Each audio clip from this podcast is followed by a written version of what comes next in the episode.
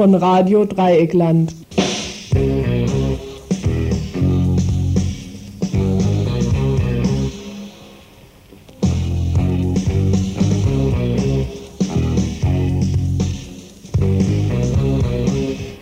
Ihr hört das Tagesinfo vom 28. Juli 1993. Hallo zum Info am Mittwoch, dem 28. Juli 1993. Wir werden heute, wie auch in unregelmäßigen Abständen in den folgenden Sommerwochen, kein normales Tagesinfo senden, sondern Schwerpunktprogramme, je nach ausgewählten Themen. Für heute haben wir uns Marokko vorgenommen. Das zum einen, weil vor einigen Wochen in Marokko Parlamentswahlen stattgefunden haben, bei denen die Oppositionsparteien äh, die Wahlen gewonnen haben es ist also interessant, inwieweit das jetzt Einfluss auf die weitere Entwicklung Marokkos hat, hat das doch bisher ziemlich stark durch den Monarchen König Hassan äh, bestimmt wurde.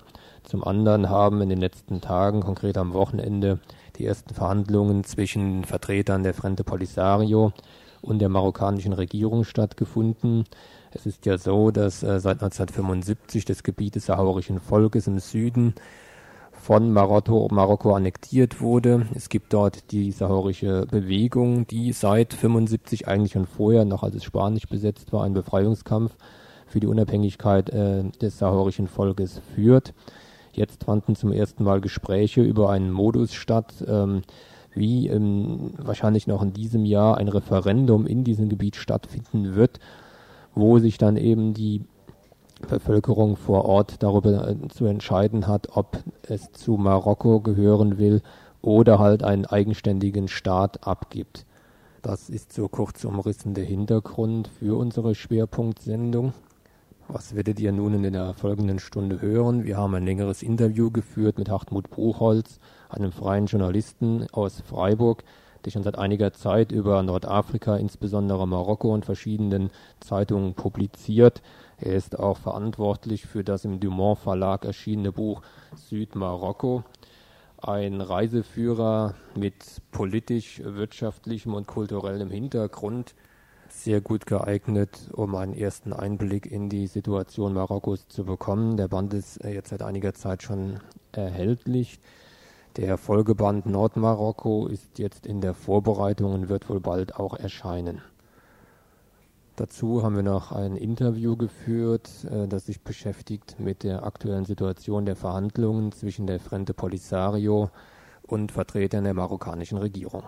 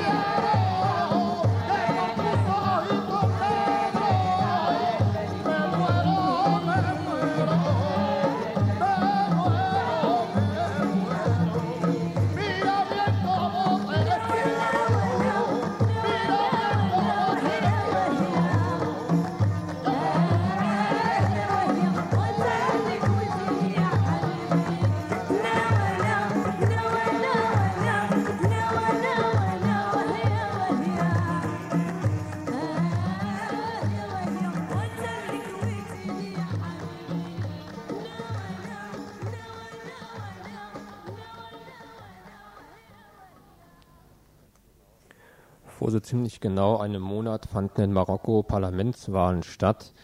Wie zu erwarten war, haben diese aber kein eindeutiges Ergebnis gebracht. Bei den ersten Wahlen seit neun Jahren hatten zwar die bisherigen Regierungsparteien empfindlichen Einbußen hinnehmen müssen, dafür hat aber die Opposition auch nicht eindeutig genug gewonnen. Von den 222 zu wählenden Abgeordneten stellen die bisherigen Regierungsparteien nun 74, bisher 102, und die bisherige Opposition, die in einem Wahlbündnis angetreten war, errang zusammen 91 Abgeordnete, bisher 59 Sitze.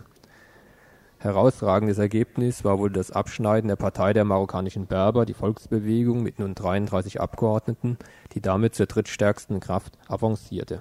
Auch die Kommunistische Partei und die linksradikale OADP konnten zusammen acht Sitze erlangen, vier mehr als zuvor die Opposition ist mit 48 Sitzen stärkste Fraktion und müsste, vorausgesetzt sie bekommt eine parlamentarische Mehrheit zusammen, mit der Regierungsbildung beauftragt werden.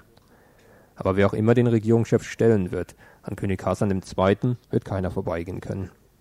Dieser sicherte sich schon durch die Verfassung, dass weitere 111 Abgeordnete nicht durch allgemeine Parlamentswahlen bestimmt werden, sondern indirekt durch verschiedene Verbände und andere Vertretungen, die bisher immer auf Hassans Kurs lagen Zudem konzentriert der Monarch weiterhin alle wichtigen außenpolitischen und innenpolitischen Entscheidungen in seiner Hand.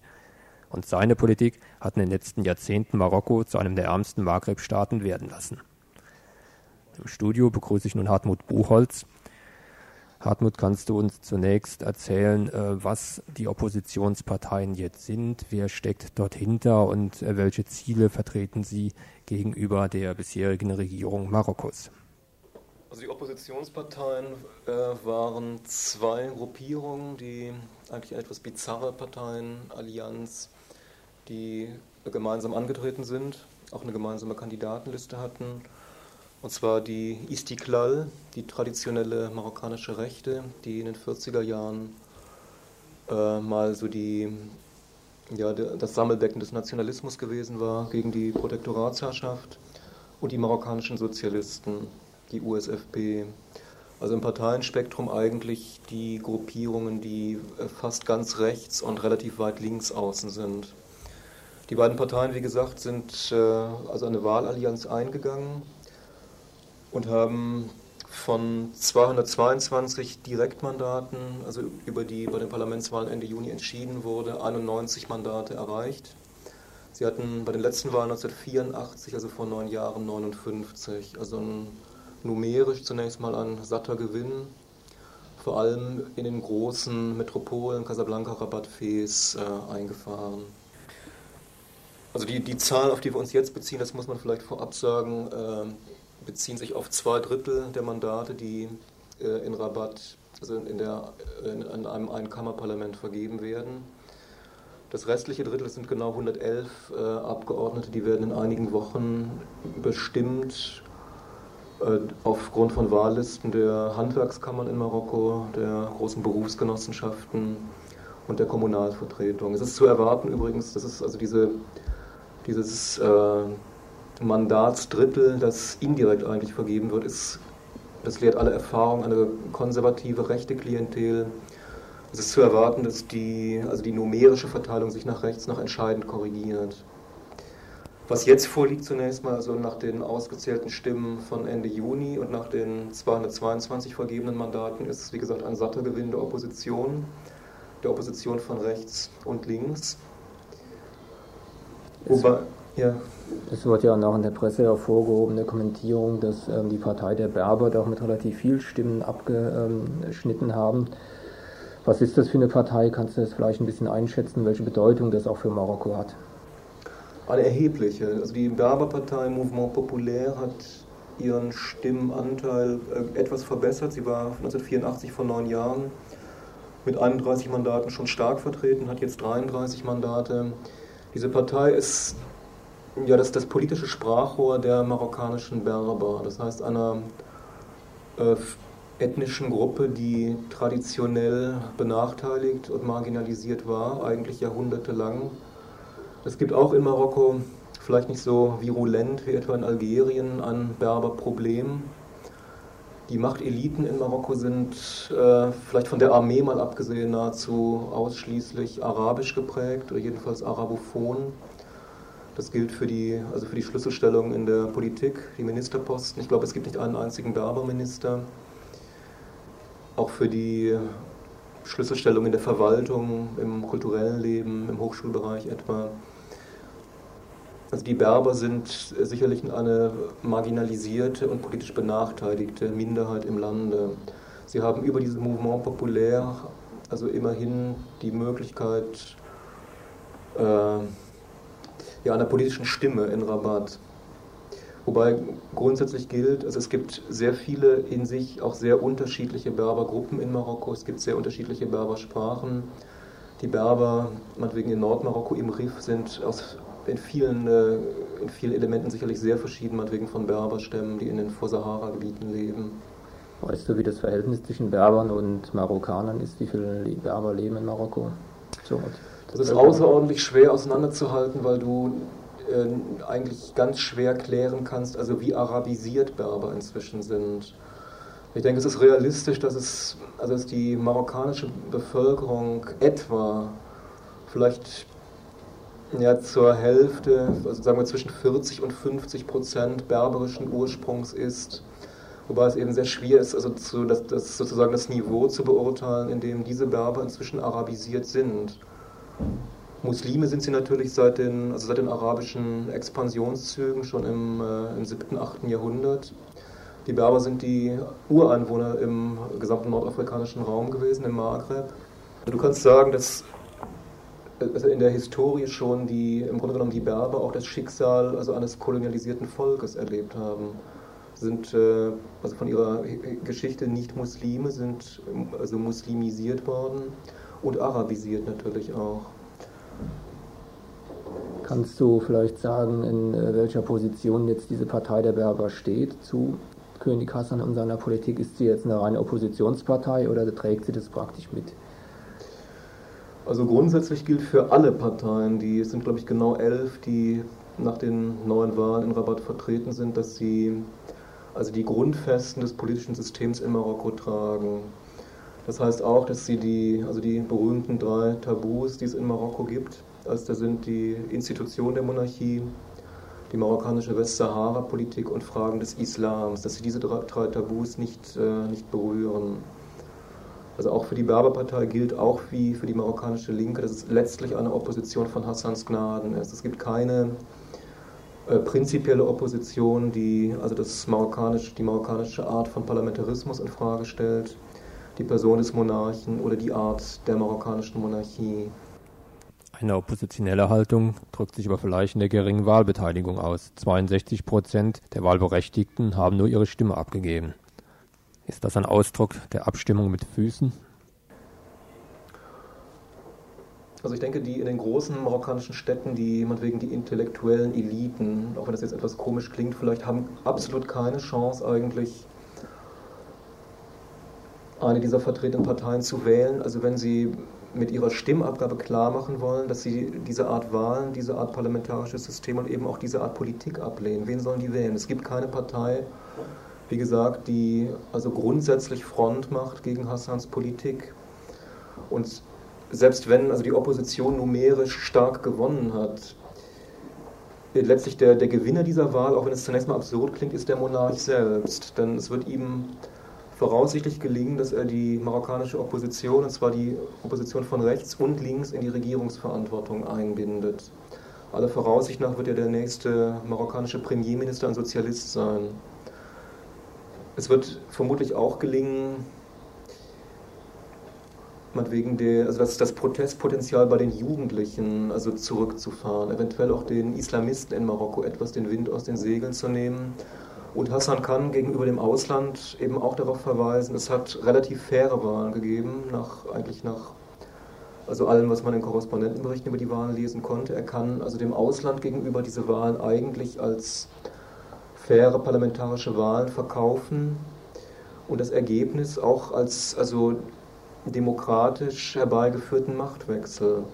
Auf der anderen Seite hat er ja von den, also von den äh, Machtzentren, die die Verfassung für ihn garantiert, nicht das Geringste aus der Hand gegeben. Also er wird weiterhin die Ressortminister ernennen, er wird weiterhin die hohen Richter ernennen, er wird die Diplomaten ernennen, die hohen Militärs und vor allem er wird die Schlüsselentscheidungen also in der Wirtschaft diktieren und er wird im Grunde genommen ja auch in, in einsamer Machtvollkommenheit den politischen Kurs bestimmen.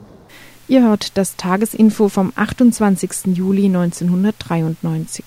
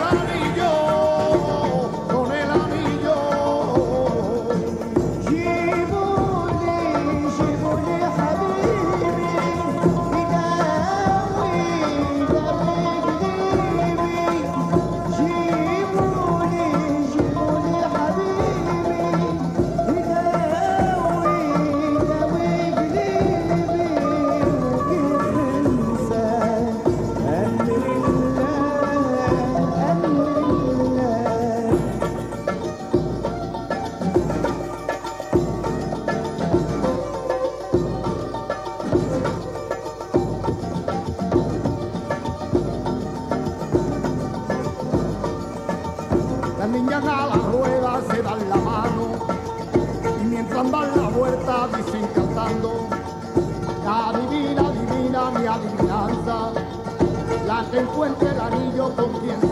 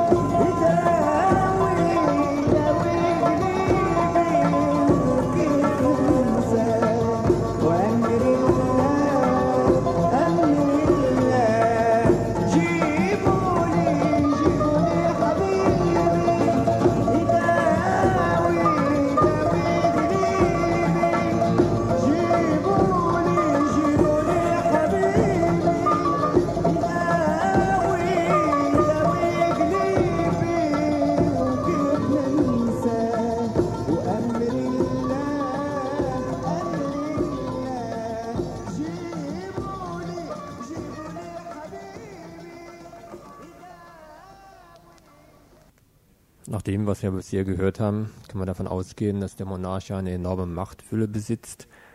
Wie äh, legitimiert er diese Machtfülle? Ist sie in Frage gestellt durch diese Parlamentswahlen? Ist sie in Frage gestellt durch oppositionelle Bewegungen? Auf welche wirkliche Macht kann sich die Monarchie, kann sich König Hassan von Marokko stützen? Also trotz der gewaltigen sozialen Probleme in Marokko, vielleicht kommen wir da nachher noch drauf, da gibt es ja nun einige, ist äh, also in weiten Teilen der Bevölkerung der Monarch im Grunde eine unumstrittene Person, vielleicht deshalb, weil er in Personalunion politischer Führer und oberste religiöse Instanz ist. Also er ist der Amir al-Muminin, heißt dieser Terminus in der Verfassung, er ist der, der Führer der Gläubigen. Das heißt für ein islamisches Land, er ist einfach der, die oberste religiöse Instanz und er ist derjenige, der im Grunde genommen auch also an ja, in der Politik eben auch eine religiöse Dimension festlegt. Also auch in der Alltagspolitik werden Entscheidungen im Grunde rechtfertigt vor dem Angesicht Allahs. Ich denke, da hat er also eine immense, einen immensen Rückhalt in der Bevölkerung. Hat das jetzt auch Auswirkungen auf diese äh, Fundamentalismusgeschichte Nordafrika? Also im Vergleich zu Ägypten oder Algerien hört man ja von Marokko relativ wenig in dem Zusammenhang. Hat das was damit zu tun, dass eben äh, der Hassan auch jetzt diese religiöse Funktion verkörpert, was in den anderen Staaten ja der Präsident nicht hat? Ich denke entscheidend, ja.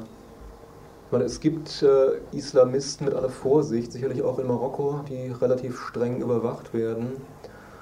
Aber es ist Hassan relativ geschickt gelungen, also den, den Islamisten auch politischen Wind aus den Segeln zu nehmen. Also etwa mit dem riesigen Moscheebau in Casablanca oder im Grunde auch also mit dem Verweis auf, wie gesagt, jetzt an also demokratisch herbeigeführten Machtwechsel, auf einen Gewinn der Opposition. Also er kann auf solche, auf solche Positionen verweisen. Aber ich denke, wirklich entscheidend ist der Unterschied also zu Algerien, zu Tunesien. Der Monarch, die politische Spitze in Marokko ist eben auch höchste religiöse Instanz. Also Politik und Religion die ja im Islam ohnehin verflochten sind, also sind in der Person des Monarchen deckungsgleich im Grunde genommen. Das heißt, was Hassan politisch entscheidet, hat die Weihen also einer, sagen wir mal, eines religiösen Kontextes. Das ist, denke ich, für Europäer zunächst mal also außerordentlich schwierig, so als Realität zu kapieren. Trotz einer ähm, offenbar doch sehr starken Legitimation für den Monarchen durch diese Kopplung Religion und Politik kann das doch auf die Dauer die ähm, unangenehme, miserable ökonomische und soziale Situation in Marokko doch nur schlecht verschleiern. Welche ähm, Probleme gibt es in Marokko? Wo sind die Ursachen für diese Probleme? Wie ist die soziale und ökonomische Lage der Bevölkerung? Du sagst völlig zu Recht, die ökonomischen Probleme in Marokko sind immens, sie sind sogar riesig. Ich versuche vielleicht ein paar der wichtigsten Punkte mal zu nennen. Äh, nach dem Golfkrieg ist eigentlich die Tourismusindustrie, die für Marokko sehr wichtig ist, ist einer der entscheidenden, entscheidenden äh, Deviseneinbringer, äh, lange Zeit komplett zusammengebrochen. Sie hat sich jetzt auf wesentlich geringerem Niveau eingependelt. Die Westsahara-Politik, das heißt also die Präsenz einer riesigen Armee in den Westsahara-Provinzen, ist für das Land irrsinnig teuer. Es gibt Statistiken, man kann das nur schätzen, die die Militärpräsenz in der Westsahara beziffern auf etwa Kosten von 4 bis 6 Millionen Dollar am Tag, wohlgemerkt Millionen Dollar am Tag. Dann die Marokko war lange, ist es vielleicht noch der weltgrößte Phosphatexporteur. Die Weltmarktpreise für Rohphosphate sind in den letzten Jahren zusammengebrochen, fast im freien Fall. Marokko hat den indischen Markt fast komplett verloren. Und das äh, in der Westsahara geförderte Phosphat ist also durch die unsichere Lage etwa um ein Drittel so teuer, teurer als das in Zentralmarokko geförderte Phosphat. Also die Phosphatindustrie war lange ein Rückgrat der Ökonomie und ist also vor allem durch den Einbruch der, der Weltmarktpreise für Rohphosphate fast komplett zusammengebrochen. Ein weiterer Punkt, Marokko ist eigentlich äh, trotz also Bemühungen im industriellen Sektor eigentlich ein Agrarland. Und es gibt seit Jahren eine gewaltige Strukturkrise in der Landwirtschaft, die damit zu tun hat, dass der größte Großgrundbesitzer im Lande der Monarch ist und dass die Pächter, die zum Teil auf riesigen Latifundien arbeiten, kein eigenes Land haben. Das heißt, die Malochen für Großgrundbesitzer behalten, also nach den Pachtverträgen sollen es in der Regel so ein Fünftel der Ernteerträge sein. In der Regel ist das wesentlich weniger. Diese Leute haben keine Preis- oder Abnahmegarantien seitens des Staates und sind im Grunde genommen ein agrarisches Proletariat, das in den letzten Jahren auch immer stärker in die großen Städte abgewandert ist. Also wie gesagt, Landwirtschaft, also das Agrarsystem, die Phosphatpreise, die Tourismusindustrie und einfach die Belastung durch die Westsahara, das sind gewaltige Hypotheken also für jede Volkswirtschaft. Und vielleicht noch ein letztes. Marokko ist äh, nicht zuletzt durch äh, die Militärausgaben in den letzten Jahren, nicht zuletzt auch durch die Aufwendungen in der Westsahara derzeit mit etwa 30 Milliarden, Milliarden Dollar verschuldet. Ne? Also das hat entsprechende äh, Umschuldungs- und Tilgungsmanöver jedes Jahr zur Folge. Man kann sich ausmalen, also wie gering der Investitionsspielraum einfach in der Etatplanung danach ist. Also die, die ökonomischen Probleme sind immens, sie sind riesig. Es gibt eine hohe Arbeitslosigkeit, eine satte Inflationsrate, die dürfte vielleicht bei 10, 12 Prozent liegen. Der Dirham, die Landeswährung, ist mehrfach abgewertet worden in den letzten Jahren. Also die Rahmenbedingungen sind katastrophal. Sagt es eben, der Monarch wäre jetzt der ähm, sozusagen äh, landesweite Großgrundbesitzer. Ähm, welche ökonomischen Machtmittel besitzt denn Hassan noch in Form von Fabriken und so weiter? Du kannst ohne jede Übertreibung sagen, dass der Monarch der größte Großgrundbesitzer im Land ist, er ist der größte Unternehmer und er ist der größte Bankier, sicherlich einer der reichsten Privatiers der Welt. Es gibt in Marokko ja ein Firmenkonsortium, das ist vermutlich eine der größten Unternehmensgruppen überhaupt in Nordafrika. Omnium Nordafrika heißt das, abgekürzt UNA. Diese UNA verzahnt eigentlich die, die wirtschaftlichen Schlüsselsektoren, also den Agrarbereich, Versicherungen, Banken, Hotelketten, äh, Medienbereiche, Industriebetriebe, Immobiliensektor.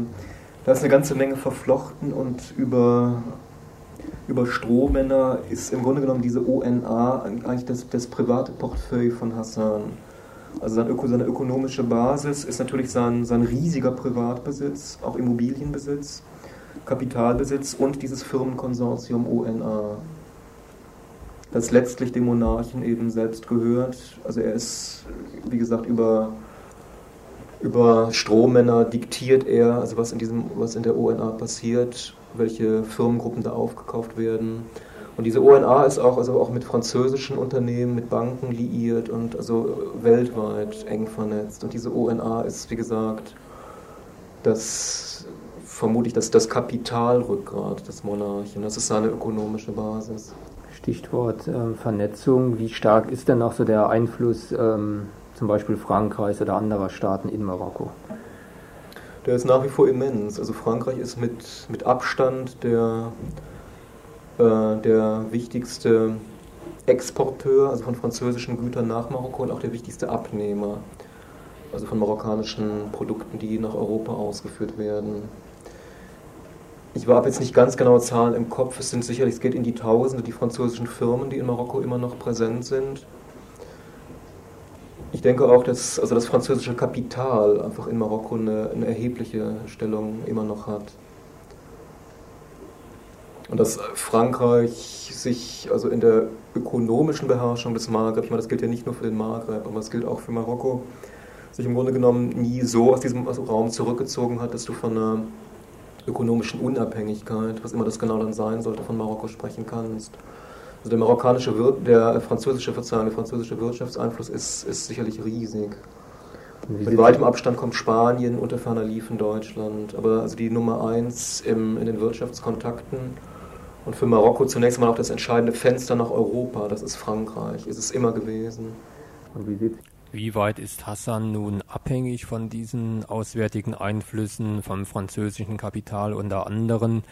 Wie stark ist seine Rolle gewesen in der Vergangenheit, auch im Zusammenhang mit zum Beispiel den Befreiungsbewegungen der Dritten Welt? Hassan ist ja immerhin, ich glaube, schon seit den 60er Jahren äh, äh, also Monarch von Mor Marokko. Äh, wie schätzt du das dort ein? Hassan ist äh, im Grunde seit er an der Macht ist, also 1961, äh, vielleicht gut mit Etappen, in denen es etwas anders war. Er ist immer ein, ein, so ein verlässlicher Partner im westlichen Bündnis gewesen, auch in der NATO. Er war immer, also auch ein verlässlicher Partner der USA, auch in der Reagan-Ära. Und für, also ich denke auch in der, in der amerikanischen Nordafrika-Politik galt eigentlich immer, gilt es wahrscheinlich auch jetzt noch, die Alternative entweder Hassan mit allem, was dazugehört, oder ein also fundamentalistisches oder oppositionelles Chaos, was immer. Und vor der Alternative haben natürlich die, also haben Frankreich, USA, auch andere Mächte natürlich immer ganz klar mit Hassan paktiert. Nicht die USA hat heute noch also gewaltige äh, Luftwaffenstützpunkte in der Nähe von Tanger und hat äh, etwa in den 80er Jahren also Bombardements gegen Tripolis von Marokko aus geflogen. Also Hassan war im westlichen Lager immer fest verankert. Äh, wenn du dir die, seine Position während des Golfkriegs anschaust, äh, ist im Grunde das ein ganz gutes Beispiel dafür. Also offiziell galt die Position des Monarchen, das heißt die Unterstützung der Allianz gegen Saddam Hussein. Je länger der Konflikt dauerte, desto schwieriger wurde es für Hassan eigentlich, also diese Position zu vermitteln mit den Stimmungen, die es in der Bevölkerung gab. Und die waren eindeutig pro Hassan. Es hat während des Golfkriegs äh, riesige Demonstrationen gegeben für Saddam Hussein, die ja indirekt auch also Demonstrationen gewesen sind gegen den Monarchen. Also es war ein, ein für ihn ein relativ schwieriger Balanceakt. Und den hat er gemeistert.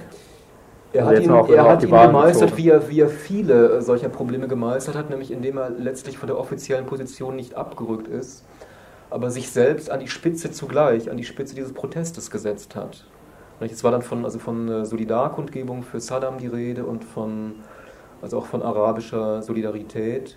Nur halt, es galt, also dass äh, Marokko militärisch in der Allianz gegen Saddam Hussein präsent war. Also ich weiß, vielleicht mit etwa 2000 Fallschirmjägern, vielleicht war es etwas mehr, aber dieser Spagat galt, solange dieser Konflikt gedauert hat. Es ist eine alte Taktik des Monarchen eigentlich, sich selbst auch an die Spitze von Protestbewegungen zu setzen und damit also auch äh, solchen Protest also etwas so die, den Wind aus den Segeln zu nehmen. Zum Beispiel äh, Hassan selber ist also nominell der, der Präsident einer Menschenrechtsliga, die es in Marokko gibt. Ich glaube, die ist im Winter 89 oder Frühjahr 90 gegründet worden.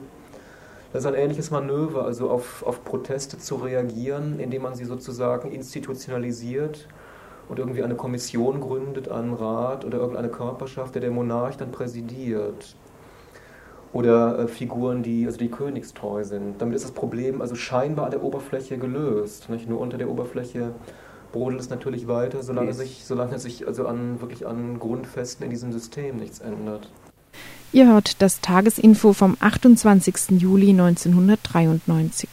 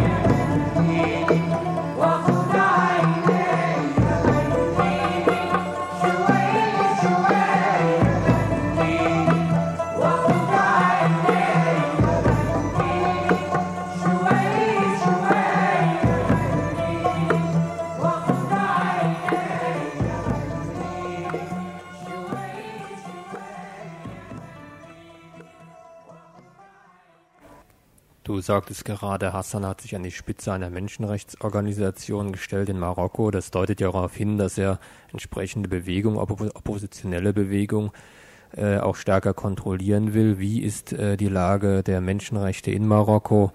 Was wird mit den Oppositionellen gemacht? Sitzen sie im Gefängnis? Werden sie ins Exil getrieben? So ein großes Tabuthema im Land. Also Amnesty International hat zuletzt die Zahl der inhaftierten Oppositionellen auf etwa 200 bis 300 geschätzt. Was der König offiziell immer geleugnet hat, gilt auf jeden Fall. Es gibt politische Gefangene in Marokko, die unter zum Teil grausigen Bedingungen inhaftiert sind. Ja, Oppositionelle in Marokko. Äh, es genügt in der Regel, dass also Leute, die verdächtigt werden, mit der Polisario zu sympathisieren, äh, verschwinden. Es gibt mehrere Fälle, also viele Fälle, wo Leute wirklich oft jahrelang verschwunden sind. Die Familienangehörigen haben keine Ahnung, äh, was aus den Leuten geworden ist, wo sie geblieben sind. Es gab äh, prominente Oppositionelle, also einer der prominentesten sicherlich Abraham Serfati, der im letzten Jahr nach, ich glaube, fast 20 Jahren äh, grausiger Haft äh, freigelassen wurde. Die Familie Ufkir etwa der im Grunde genommen nichts anderes vorgeworfen wurde als, als die Verwandtschaft mit Mohammed Ufkir, dem früheren Verteidigungsminister Hassans. Dieser Ufkir wurde beschuldigt, 71 an einem, oder 72 an einem Militärkomplott gegen den Monarchen beteiligt gewesen zu sein. Ufkir ist unter nie geklärten Bedingungen umgekommen. Seine Familie war bis, ich glaube, auch 92 im Grunde genommen in Sippenhaft. Also solche Fälle gehören zur politischen Realität Marokkos auch diese, also gerade ja, vielleicht ein auch, ein, auch ein sehr prominenter Oppositioneller, also der vielleicht der berühmteste Gewerkschaftler Marokkos, Nubir Amawi heißt der, der Chef der größten marokkanischen Gewerkschaft ist, ich glaube im Januar oder Februar dieses Jahres erst wieder für äh, zu einer zweijährigen Haftstrafe verurteilt worden aufgrund eines regimekritischen Interviews mit El Pais. Nubir Amawi war mehrfach in Haft. Oder äh, der frühere Chef der USFP etwa auch hat also mehrfach langjährige Haftstrafen verbüßt. Also wie gesagt, das gehört zu der marokkanischen politischen Realität auch dazu. Ich meine, es gilt also sehr schnell, bist du in Marokko ein Verfassungsfeind. Also wenn du diese, diese drei Tabus berührst, berührst Westsahara-Politik kritisierst oder wegen auch äh, wirtschaftspolitische Entscheidungen, wenn du den Monarchen selbst kritisierst, also bist du in dem Land ein Staatsfeind. Na, das geht sehr schnell. Es gibt äh, meinetwegen prominente französische Journalisten, die ihre Erfahrungen da gemacht haben. Es gab einen Riesenskandal, als äh, Gilles Perraults Buch Notre Ami le Roi, ja, le Roi, Notre Ami le Roi, so ist es richtig, ja, unser Freund der König erschienen ist. Perraults Buch ist im Grunde eine Art also Chronik skandalös von, von drei Jahrzehnten Hassan-Herrschaft ich würde sagen, ein recht gut recherchiertes Buch, das also einen, einen, riesigen Aufstand in Marokko natürlich gemacht hat, also bis zu im Grunde einer erheblichen diplomatischen Krise zwischen Frankreich und Marokko. Also solche Art von, von publizierter Kritik also wird strengstens geahndet und hat, hat ihre Folgen. Aber das Buch ist in Marokko erschienen. Das Buch ist in Frankreich erschienen und in Marokko, soweit ich weiß, äh, nach wie vor verboten. Was die ONA angeht, es gibt, äh, ich würde auch sagen, eine gut recherchierte, gute Studie über die Verflechtungen der ONA aus der, also von einem marokkanischen Autor, Abdelmoumend Youri. Das ist ein Band, der, ich glaube, 92 in Paris erschienen ist, Akipa appartient le Maroc. Wem gehört Marokko betitelt? Auch dieses Buch hat, hat äh, riesigen Aufstand gemacht. Juri äh, sollte, äh, ist nach Gabun ausgeliefert worden. Es gab Versuche von Hassan, ihn äh, im Grunde genommen nach Marokko zu kriegen, wo ihn der Prozess erwartet hätte, vermutlich ein Todesurteil. Also Diuri ist seit, seit den 60er Jahren äh, Regimekritiker Hassans. Also auch dieses Buch hat, hat äh, riesigen Aufstand gemacht. Das hat seine guten Gründe immer. Also wer einfach also die, den Finger in solche Wunden legt, also beschwört, äh, also massive Kritik und also auch zum Teil dann diplomatische Verstimmungen herauf. Es gab äh, für 92 war das geplant, also einen großen Ausstellungszyklus über Marokko in Frankreich. Der Monarch hat also nicht zuletzt durch das Buch von Perrault äh, diesen gesamten äh, Ausstellungszyklus einfach mit einem Federstrich annulliert. Und also damals ist Dumas mehrfach in, in Rabat gewesen mit dem Versuch, also die, der ehemalige französische Außenminister, ehemalige französische Außenminister mit dem Versuch, also die, die gröbsten, äh, die gröbsten Unstimmigkeiten da auszubügeln. Wohlgemerkt, aufgrund eines Buches. Soweit also Hartmut Buchholz über die innere Lage in Marokko nach den vergangenen Wahlen.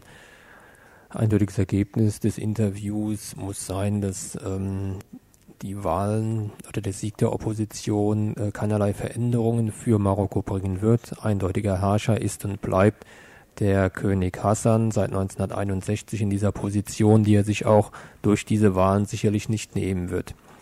Ihr hört das Tagesinfo vom 28. Juli 1993. Ein Knackpunkt in der Politik Marokkos, es wurde halt deutlich, war der Konflikt um Westsahara. Es gibt keinen Westsahara-Konflikt. Wer versucht, sich im Gespräch mit Marokkanern diesem Tabuthema zu nähern, wird in der Regel knapp abgefertigt. Es hilft auch nichts nachzufragen, welcher Staat südlich an Marokko grenzt. Die Antwort mit entwaffneter Selbstverständlichkeit erteilt wird lauten Mauretanien. So heißt es in dem Buch von Hartmut Buchholz Südmarokko. Es geht bei dem Westsahara-Konflikt um ein Gebiet von 266.000 Quadratkilometern, etwa so groß wie die Bundesrepublik, reich an Bodenschätzen, das bis 1975 spanische Kolonie war. Seit den frühen 70er Jahren hatte Marokko mit beträchtlichem diplomatischen Aufwand den Nachweis zu führen versucht, dass die Westsahara, die im 19. Jahrhundert Marokko gegenüber tributpflichtig gewesen war, integraler Bestandteil des Sandes sei ein Urteil des Internationalen Gerichtshofs in Den Haag stellte 1975 allerdings fest, dass sich aus dem einstigen Abhängigkeitsverhältnis keine territorialen Ansprüche ableiten ließen. Die Marokkanisierung der Westsahara begann 1975 mit dem Grünen Marsch.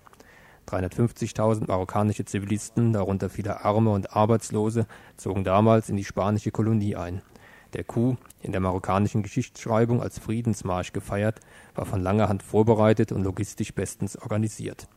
Hassan II. rechnete damit, dass Spanien wenige Wochen vor dem endgültigen Rückzug aus der Kolonie einen militärischen Eklat zu vermeiden suchte und den letzten verbliebenen Legionären nicht befehlen würde, auf unbewaffnete Zivilisten zu schießen. Dem Grünen Marsch folgte die militärische Besetzung, die inzwischen in einer kräftezehrenden Auseinandersetzung mit der sahaurischen Volksbefreiungsarmee Frente Polisario übergegangen ist. Am 29.02.1976 rief die Polisario aus dem algerischen Exil die Demokratische Arabische Republik Sahara DARS aus. In einem Geheimabkommen von 1974 bereits vorweggenommen, teilten Marokko und Mauretanien die Westsahara im April 76 offiziell unter sich auf. Mauretanien zog sich 1979 aus dem zermürbenden und immer teurer werdenden Konflikt zurück. Noch im gleichen Jahr schloss es einen Friedensvertrag mit der DARS, der den Verzicht auf alle Territorialforderungen festschrieb und nahm 1984 diplomatische Beziehungen mit dem Nachbarstaat auf. Nach dem Rückzug der mauretanischen Truppen erhob Marokko Anspruch auf die gesamte Westsahara und marschierte in das Gebiet ein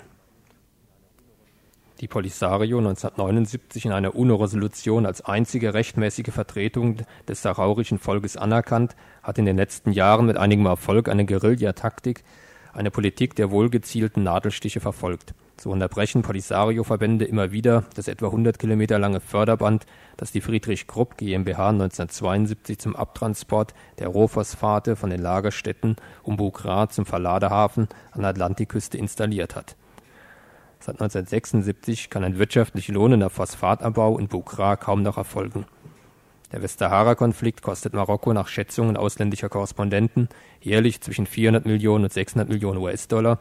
Gewaltige Mittel also, die die hochmodernen Waffensysteme, die Stationierung einer in Krisenzeiten bis zu 150.000 Mann starken Armee sowie der, sowie der Ausbau eines inzwischen über 2500 Kilometer langen, mit amerikanischen Radarsystemen ausgerüsteten Schutzwalls verschlingen die Übergriffe des marokkanischen Militärs auf Zivilisten, die Massenflucht der sahraurischen Bevölkerung, vor allem ins algerische Tindouf, die wachsende diplomatische Anerkennung der Polisario durch inzwischen 80 Nationen.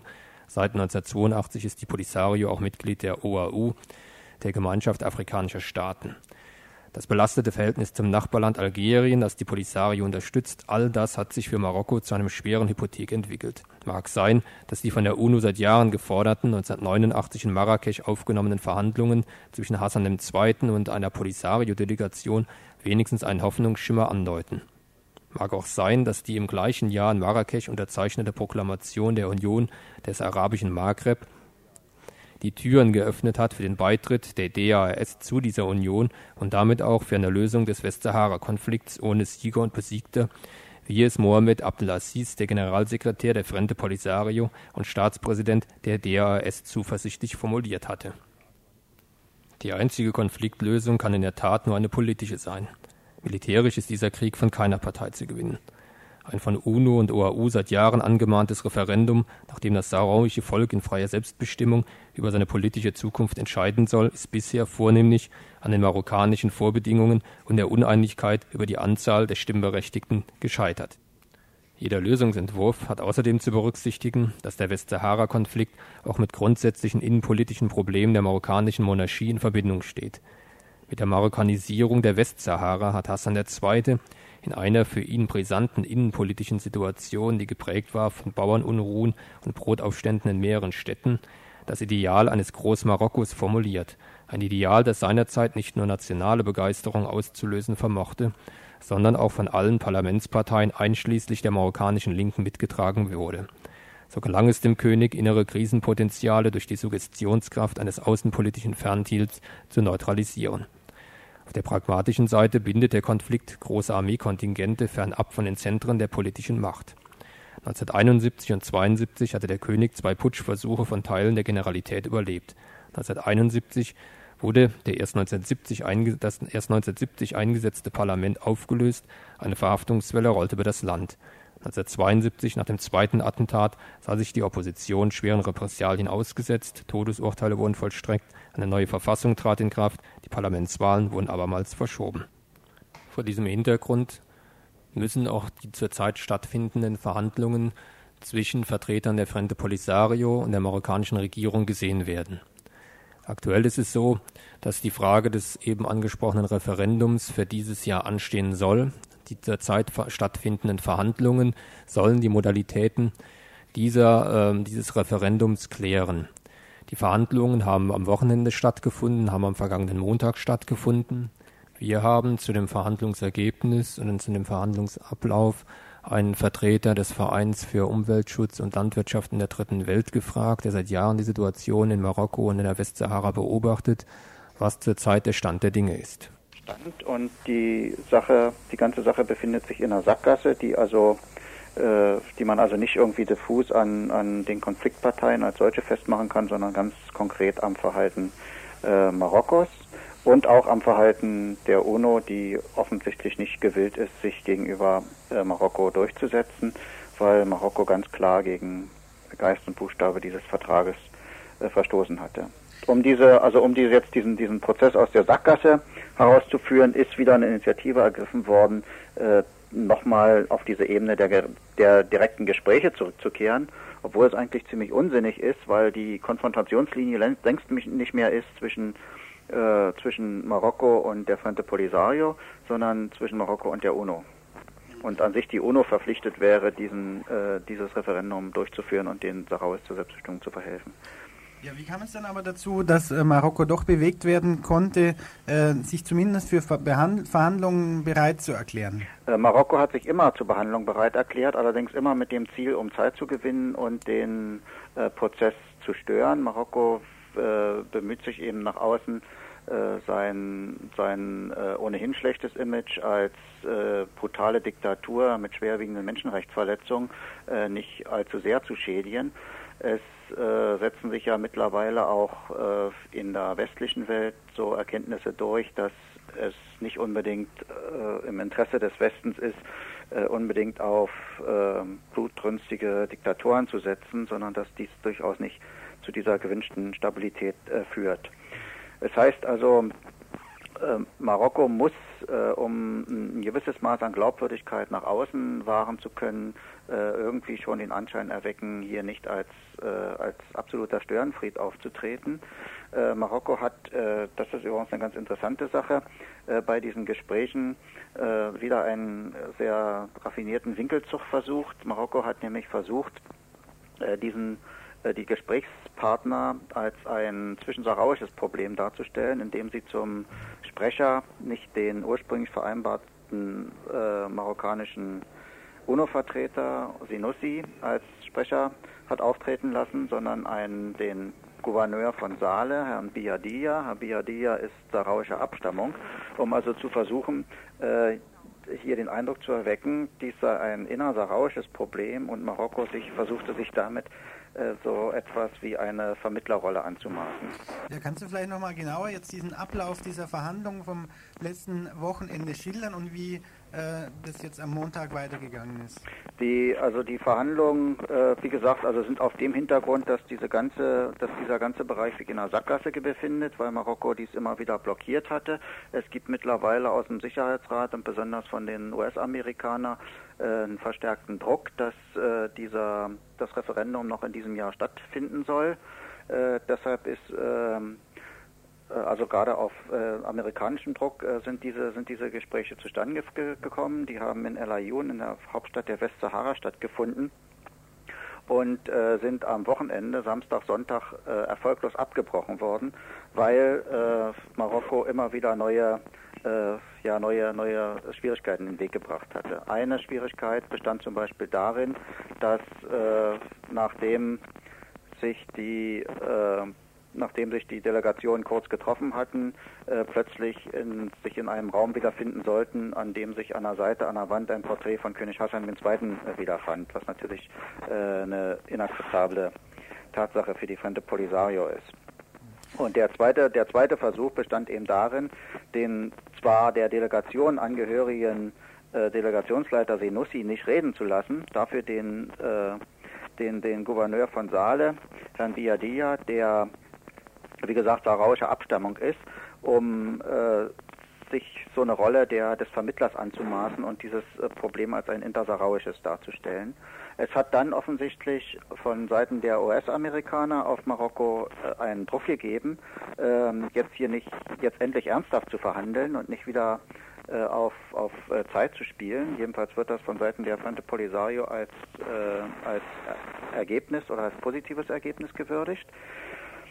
Dies hat äh, dazu geführt, dass die, dass die Gespräche letztendlich stattgefunden hatten und zwar nicht, äh, also tatsächlich zwischen den sogenannten Konfliktparteien, zwischen, äh, wobei dann auch Sanusi äh, gesprochen hatte und der sarauische Delegationsleiter Bashir, äh, Bashir Mustafa Said. Ähm, als Ergebnis ist äh, bei rausgekommen, dass man sich wieder treffen wird in einer europäischen Hauptstadt, entweder in Genf oder in Paris.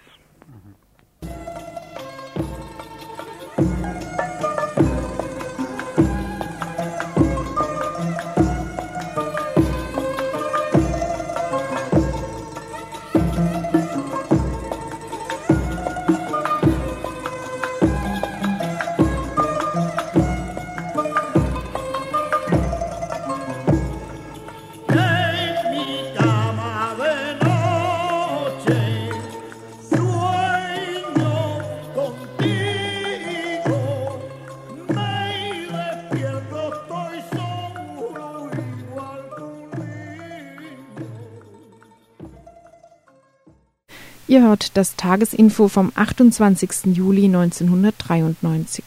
So wird dann so Sondersendung im Info zu Marokko, zu den aktuellen Situationen in Marokko und die Verhandlungen, die zurzeit stattfinden zwischen den Vertretern der Frente Polisario und Vertretern der marokkanischen Regierung. Das wäre soweit ähm, im heutigen Info. Bleibt noch anzukündigen die Themenübersicht äh, für das morgige Donnerstagsinfo. Dort haben wir unter anderem vorgesehen. Es wird sicherlich um den Einmarsch der Israelis in den Libanon gehen. Ein Interview ist vorgesehen mit dem Kenner der arabischen Szenerie, Karamachella aus Hamburg, schon verschiedentlich hier im Info zu hören gewesen. Er wird versuchen, auch ein paar Hintergründe dieser Entwicklung derzeit in der Invasion im Libanon aufzuzeigen. Ein zweites Thema wird sein die Situation der Roma, was sich derzeit tut. Sie sind in Konstanz angekommen und für Freitag ist ein Aktionstag an verschiedenen Grenzpunkten in der BRD angekündigt. Freitagnachmittag, äh, insbesondere vielleicht auch nochmal hier für Freiburg, um durchzusagen, dass man sich am Donnerstagnachmittag, dem 29. auf dem Greta-Gelände nachmittags um 15 Uhr trifft um nach dem Motto, wenn die BRD keine Flüchtlinge mehr reinlässt, lassen wir auch keine Deutschen mehr raus. Nach diesem Motto für Freitag an den Grenzen der BRD vielleicht etwas auf diese Situation, insbesondere der Roma, aufmerksam zu machen, um ihre Forderung nach Bleiberecht in der BRD zu unterstützen. Ein weiteres Thema wird äh, für das Donnerstagsinfo sicherlich sein die diskriminierende Behandlung seitens der Bundesbahn gegenüber nicht äh, Weißen. Personen. Da gibt es ein ganz konkretes Beispiel. Eine Frau aus Berlin ist äh, fürchterlich von der Bundesbahn zusammengeschissen worden, nur weil sich ein IC-Zuschlag holen wollte. Näheres dazu aber eben auch im Info. Genaueres sicherlich auch noch zu vielleicht den Kaligruben, der Entwicklung der Streiks und auch des Hungerstreiks.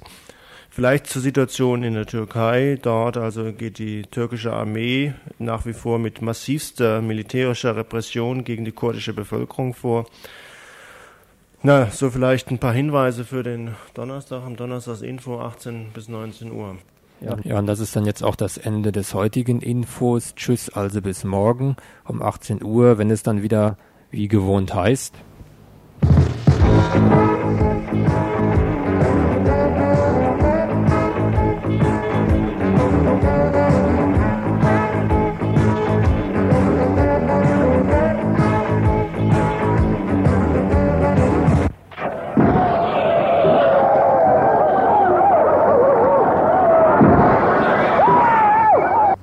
Tagesinfo von Radio Dreieckland.